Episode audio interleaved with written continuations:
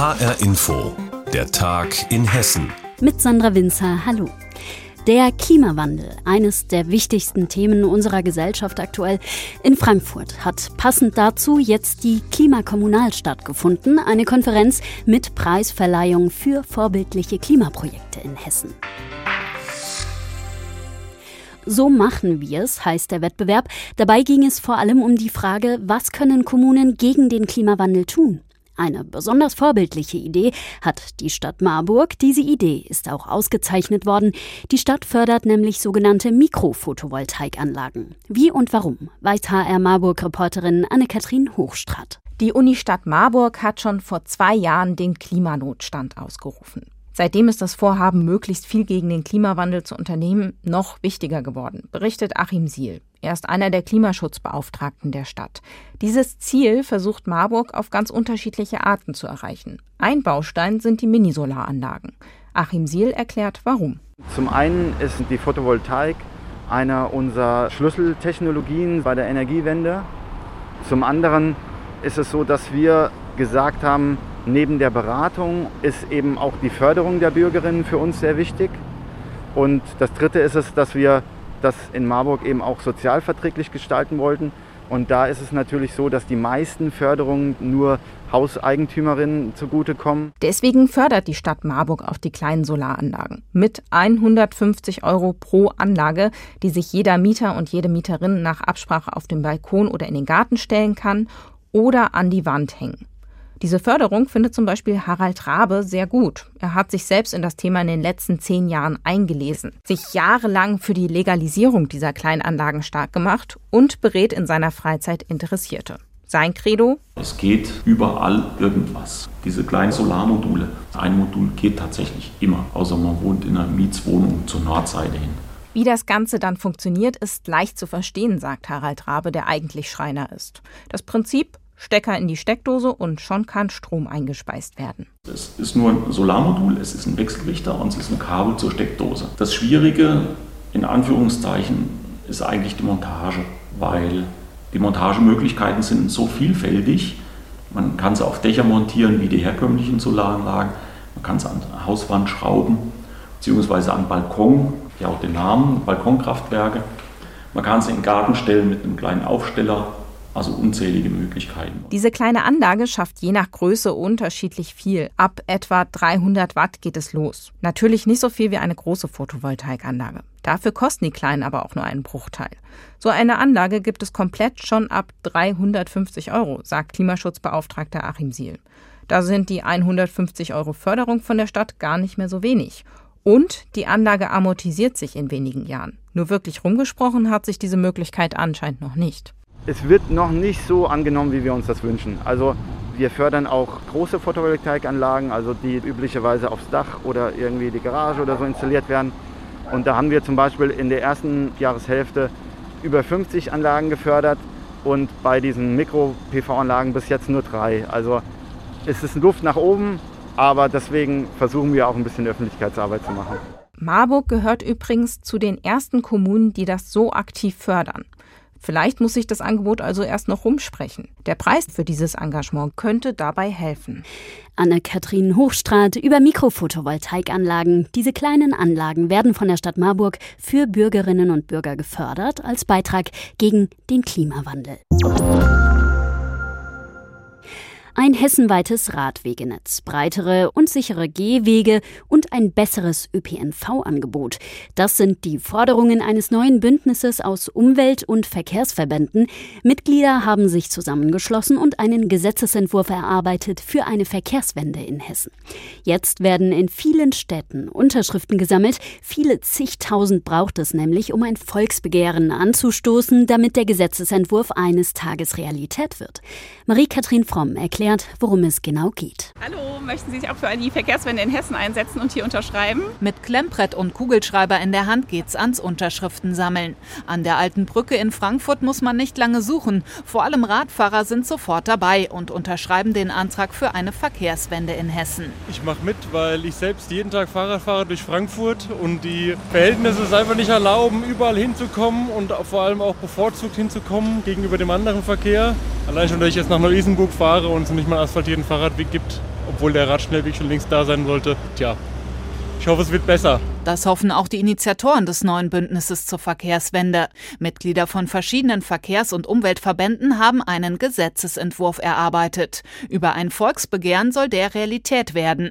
Darin geht es aber nicht nur um ein besser ausgebautes Radnetz, sondern auch um mehr Busse und Bahnen, vor allem in ländlichen Regionen, sagt Robert Wöhler vom Fahrradclub ADFC in Kassel. Die wichtigsten Ziele sind zum einen, dass der ÖPNV ganz stark ausgebaut wird und die Erreichbarkeit aller Orte von 5 bis 23 Uhr mindestens jede Stunde sichergestellt ist. Das heißt, dass jeder Ort in Hessen mit ÖPNV zuverlässig erreichbar ist. Bis diese Forderungen aber vielleicht in einem Gesetz verankert werden, ist es ein weiter Weg. Bei der Unterschriftenaktion geht es erst einmal darum, das Volksbegehren zu beantragen. Dazu muss das Bündnis rund 45.000 Unterstützer finden. Dann wird geprüft, ob der Antrag mit dem Gesetzesentwurf zur Verkehrswende zulässig ist. Falls ja, folgt eine zweite Unterschriftensammlung, erklärt Stefan Föth vom Ver Verkehrsclub VDC in Darmstadt. Dann gibt es eine erneute Unterschriftensammlung in den Kommunen. Das ist eine etwas höhere Hürde, dort müssen mehr Unterschriften gesammelt werden. Wenn diese erfolgreich ist, geht das Begehren in den Landtag. Der Landtag hat die Möglichkeit, das Gesetz so zu beschließen, wie es ist, oder es dem Volk zur Abstimmung zu übergeben. In diesem Fall gäbe es einen Volksentscheid zum Verkehrswendegesetz. Bisher war in Hessen allerdings noch kein Volksbegehren erfolgreich, entweder weil es nicht zugelassen wurde oder nicht genügend Menschen dafür gestimmt haben. Das Bündnis ist trotzdem zuversichtlich, dass es diesmal anders ausgeht und es wirklich zu einem Verkehrswendegesetz kommt. In Hessen soll ein Volksbegehren angestoßen werden für eine Verkehrswende bei uns im Land. Marie-Kathrin Fromm über die Forderungen. Ein wichtiger Tag war das außerdem beim hessischen Autobauer Opel.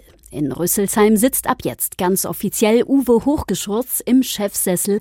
Er hat den Job von Michael Loscheller übernommen. Der hatte aufgehört, um ins Ausland zu gehen. Opel hat den Führungswechsel genutzt, um auch gleich den neuen Astra zu präsentieren. HR Hessen-Reporter Roman Warschauer war natürlich dabei. Ladies and Gentlemen, welcome to the premiere of a stunning car. Wohl nur selten muss ein neuer Firmenchef gleich am ersten Arbeitstag auf die große Bühne. Uwe Hochgeschurz hatte aber gleich zum Amtsantritt die Aufgabe, die neue Generation des Kompaktwagens Astra zu präsentieren. Ein wichtiges Auto für Opel und auch für den Standort Rüsselsheim. Der Astra ist ein ganz, ganz wichtiges Produkt für uns hier in Rüsselsheim vom Design über die Entwicklung, über die Fertigung des Fahrzeuges. Es gibt auch viele Zulieferer, die hier im Umfeld sind. Ich bin da sehr, sehr positiv, dass das sich in den nächsten Jahren extrem gut entwickeln wird. Uwe Hochgeschurz ist 58 Jahre alt und ein echter Car-Guy, ein Automensch, arbeitet seit 30 Jahren in der Autoindustrie und als geborener Rheinländer begann er seine Karriere natürlich bei Ford, wechselte dann zu Volkswagen und schließlich 2004 zu Renault. Opel also Konkurrenz bis jetzt. Naja, Opel ist natürlich kein Unbekannter. Ich habe die Marke von außen schon beobachtet, äh, hat tolle Produkte, tolle Technologien. Uwe Hochgeschurz folgt auf Michael Loscheller, der seit 2017 Opel-Chef war und es geschafft hatte, unter dem neuen Eigentümer PSA das Unternehmen wieder nachhaltig in die Gewinnzone zu führen.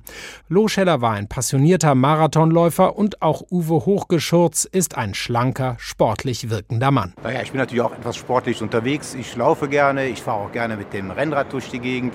Also ich bin schon bemüht, mich sportlich fit zu halten, aber meine große Liebe ist natürlich das Automobil. Leute aus seinem Umfeld beschreiben ihn als bescheiden. Opel im Bereich der Elektroautos weiter stärken sieht er als eine seiner wichtigsten Aufgaben. Und ich glaube, in den nächsten Jahren werden wir daran arbeiten, dass das Markenbild noch weiter geschärft wird. Opel hat viel zu bieten, ist vielleicht auch manchmal ein bisschen unterschätzt.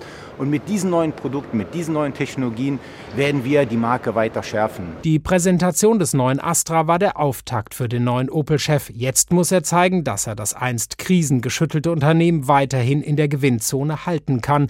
Wichtiger Tag für den hessischen Autobauer Opel. Roman Warschauer war in Rüsselsheim. Vielen Dank. Im Januar hatten die ersten Menschen in Hessen ihre erste Corona-Impfung. Bewohner von Alten- und Pflegeheimen waren das, bei denen die Gefahr bestand, dass sie besonders schwer an Covid-19 erkranken könnten. Weil der Schutz bei ihnen langsam nachlassen könnte, ist es jetzt offiziell mit den Drittimpfungen, mit den Auffrischungsimpfungen losgegangen in Hessen. Die Immunantwort der Schwächsten soll also gestärkt werden. Ärzte und Pflegeeinrichtungen sind vom Sozialministerium aufgefordert, sich zu organisieren über den Start der Boosterimpfungen. Unsere Reporterin Cornelia Eulitz, bitteschön. Impfbereitschaft abfragen, Aufklärungsbögen durcharbeiten, Einverständniserklärungen einholen. Im Haus Rheingold, einer privaten Pflegeeinrichtung in Österreich-Winkel mit 35 Bewohnern, laufen die Vorbereitungen für die Auffrischungsimpfungen. Leiter Dirk Mohr geht davon aus, dass nächste Woche die ersten Spritzen gesetzt werden können. Die Impfbereitschaft bei den Bewohnern ist hoch und die Ärzte machen mit. Die Ärzte, die wir im Vorfeld angesprochen haben, haben alle ihre Impfbereitschaft signalisiert. War teilweise ein bisschen schwierig, weil Urlaubszeit ist. Jetzt gilt es, die Termine zu koordinieren. 35 Bewohner, fünf Hausärzte. Dirk Mohr ist in Hessen stellvertretender Landesvorsitzender des größten Verbandes für Wohlfahrtspflege, des BPA. Er fühlt sich grundsätzlich gut informiert vom hessischen Sozialministerium, wünscht sich aber weniger Flickenteppich in der Umsetzung. Was äh, sicherlich in den letzten Wochen immer wieder aufgefallen ist und was auf Hessen oder auf Landesebene sicherlich ein Problem ist, ist die unterschiedliche Umsetzung dessen, was das Land vorgibt und die einzelnen Kreise oder Städte vielleicht nicht ganz äh, identisch umsetzen. Brigitte Lerch vom Caritas-Verband bekommt Rückmeldungen aus 20 hessischen Caritas-Einrichtungen im Gebiet der Diözese Mainz. Brigitte Lerch ist dort Referentin für Alten- und Gesundheitspflege. Ich will jetzt nicht sagen, dass wir entspannt sind, aber es ist, ist schon eine gewisse Erfahrung da jetzt. Viele Caritas-Einrichtungen wollen mit mobilen Impfteams arbeiten, die bis Ende September im Einsatz sind, warten aber noch auf Termine. Ich sag mal, aus Sicht der Einrichtung ist es natürlich einfacher zu organisieren mit einem Impfteam, weil das dann an einem Tag stattfindet. Dann, das heißt, man wird im Dienstplan gucken, dass genügend Personal vor Ort ist, die dann auch unterstützen können. Frank Dastig spricht für die hessischen Kassenärzte. Die Kassenärztliche Vereinigung vermittelt ebenfalls Ärzte, die Impfungen übernehmen. Der Vorstandsvorsitzende geht von etwa 60 bis 70.000 Impfungen in hessischen Alten- und Pflegeheimen aus. Probleme erwartet er da nicht. Vermutlich im Oktober kommen auch die Hochbetagten dazu, die noch zu Hause leben und bei denen die zweite Impfung dann auch schon sechs Monate her ist. Aber auch da sehen wir mengenmäßig überhaupt keine Probleme. Das schaffen wir. Ähm, spannend ist es eigentlich eher so die Rahmenbedingungen, unter denen das halt stattfindet. Und da wünschte ich mir halt ein bisschen mehr Klarheit. Lastig meint damit, dass es noch keine Zulassung der Boosterimpfung durch die EMA, die Europäische Arzneimittelagentur, gibt und dass deshalb der Staat für mögliche Folgen der Drittimpfungen haftet. Und er moniert, dass ohne Empfehlung der STIKO, der Ständigen Impfkommission, geimpft wird, weil die Evidenzdaten noch nicht ausgewertet sind. Ja, ich höre das, was alle hören. Äh, dass die STIKO sich mit dem Thema beschäftigt. Möglicherweise könnte die STIKO demnächst zumindest eine Art vorläufige Duldung aussprechen. Die ersten Drittimpfungen wird es vermutlich schon heute im Landkreis Darmstadt-Dieburg geben durch die mobilen Impfteams. Das Impfzentrum Darmstadt hat schon Termine mit den Alten- und Pflegeeinrichtungen gemacht. Und über 80-Jährige, die noch zu Hause leben und deren Zweitimpfung schon sechs Monate zurückliegt, die können sich im Impfzentrum Darmstadt ebenfalls ab heute ihre dritte Spritze abholen. Die Auffrischungs-Corona-Impfungen sollen starten in Hessens Alten- und Pflegeheimen. Cornelia Eulitz war das mit Beispielen. Und das war der Tag in Hessen mit Sandra Winzer. Diese Sendung finden Sie täglich auch als Podcast auf hrinforadio.de.